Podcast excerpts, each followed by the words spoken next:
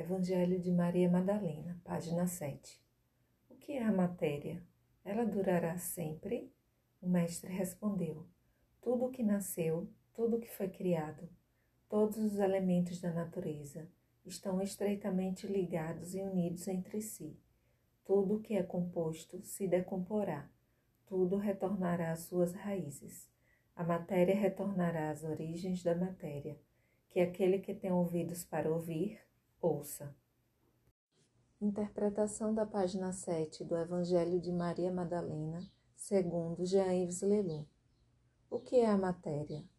Antes de colocar perguntas concernentes ao sentido do mundo, seu porquê, seu como, convém perguntar o que ele é, se ele existe verdadeiramente, se ele foi feito para durar.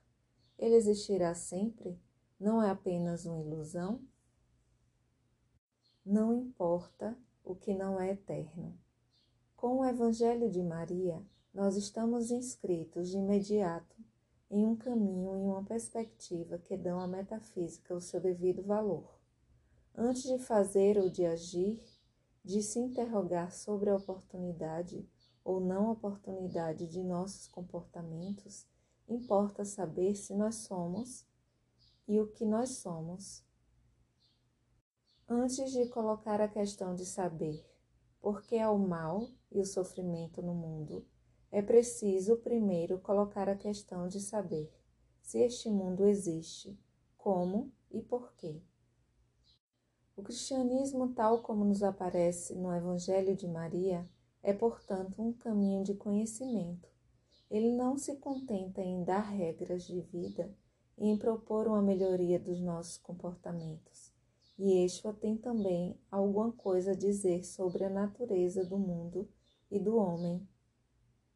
O Evangelho de Maria apresenta-o como um mestre, aquele que transmite o ensinamento, as informações necessárias e propícias à reintegração do homem nele mesmo e na relação com sua fonte e seu princípio, com aquele que na maior parte dos evangelhos ele chama seu pai meu Pai e vosso Pai, meu Deus, que é vosso Deus, dirá ele a Miriam de Magdala.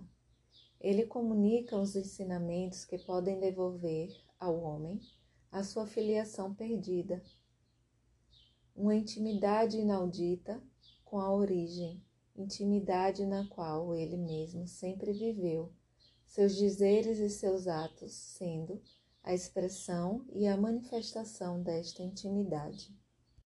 Alguns traduzirão mestre por salvador.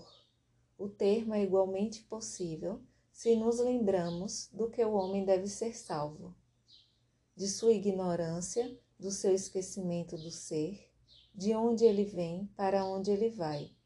O homem é salvo da ignorância e do esquecimento da presença, da qual ele é a encarnação.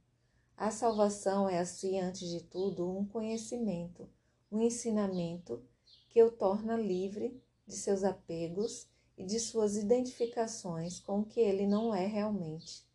Aqui, em ocorrência, a matéria.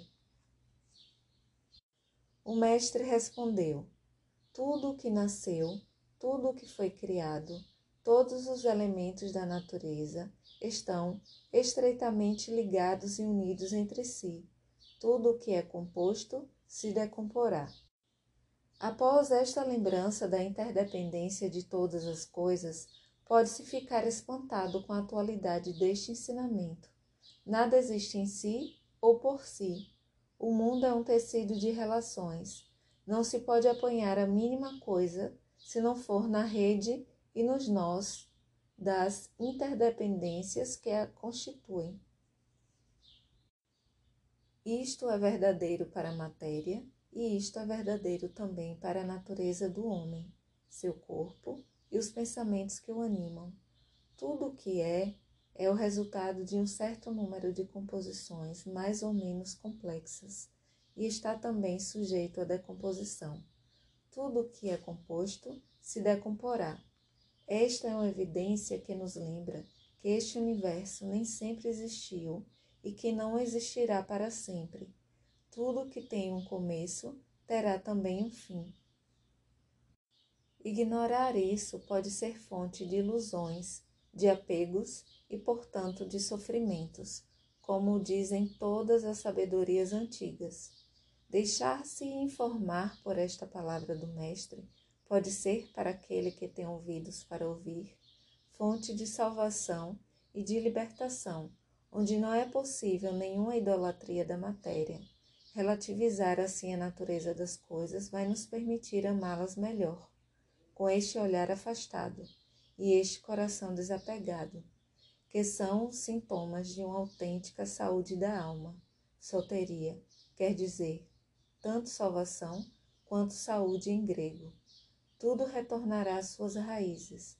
A matéria retornará às origens da matéria, completa o mestre. Toda evolução é um retorno, um retorno que não é uma regressão Retorno não quer dizer retorno para trás, mas retorno para adiante, retorno a este lugar que é nossa origem, nosso fim, nosso alfa e nosso ômega. Este lugar que é fora do tempo, trata-se bem de origem e não de começo. O reino a que se refere o Evangelho de Maria não é um retorno a não sei qual paraíso ou a um estado de consciência perdido, mas o despertar a esta dimensão do ser, que, no instante, nos faz existir e o faz de modo que haja alguma coisa em vez de nada. Da informação que habita o grão de trigo lançado à terra, nascem raízes, destas raízes a flor, desta flor o fruto amadurecido, na paciência do sol e dos aguaceiros, que se oferece ao apetite daqueles que o reencontram ou o desejam. Com o inverno, tudo retorna às raízes, e às raízes das raízes, a informação original que, fazendo existir cada coisa, permanece ela mesma inapreensível. A matéria retorna às origens da matéria, esta origem que não é nada do todo do qual ela é a causa. Como dizia o evangelista João, na mesma época a propósito do Logos. Tudo teve nele sua gênese, sem ele nada. João 1, 3. Logos, origem, este nada do todo do qual ele é a causa, por quem tudo existe, ele ela, o que são eles? Nada do que se pode imaginar, pensar, representar sem dúvida, mas se de nada não pode sair, o que é esta fecundidade inapreensível, esta vacuidade matricial? Que aquele que tem ouvidos para ouvir, ouça. Isso não é um dito espirituoso e irônico do Mestre para esconder alguns pequenos segredos ou para concluir mais rapidamente. Isso é um convite a ter ouvidos a fabricar um órgão capaz dessa compreensão sutil, uma faculdade de atenção que se tratará de desenvolver. Não falamos ainda do nous dos próximos versículos. Falamos somente desta inteligência contemplativa, deste pressentimento do aberto ou deste encantamento de ser, sem os quais a revelação daquilo que é não é possível porque o real só se dá àqueles que têm tempo de escutá-lo e que antes de escutar o dizer abissal sabem suportar seu silêncio. Shema Israel, escuta Israel, o exercício proposto por Moisés a seus companheiros distraídos e faladores é o mesmo ensinamento retomado aqui por Yeshua. Se o indivíduo consciente está sem ouvidos, nada terá a ouvir. Se seus olhos não estão abertos, não terá nada para ver. Se seu coração ou seu nus não está desperto, nada terá a compreender. A matéria e suas origens não lhe oferecerão nenhuma obscuridade nem nenhuma claridade de sentido.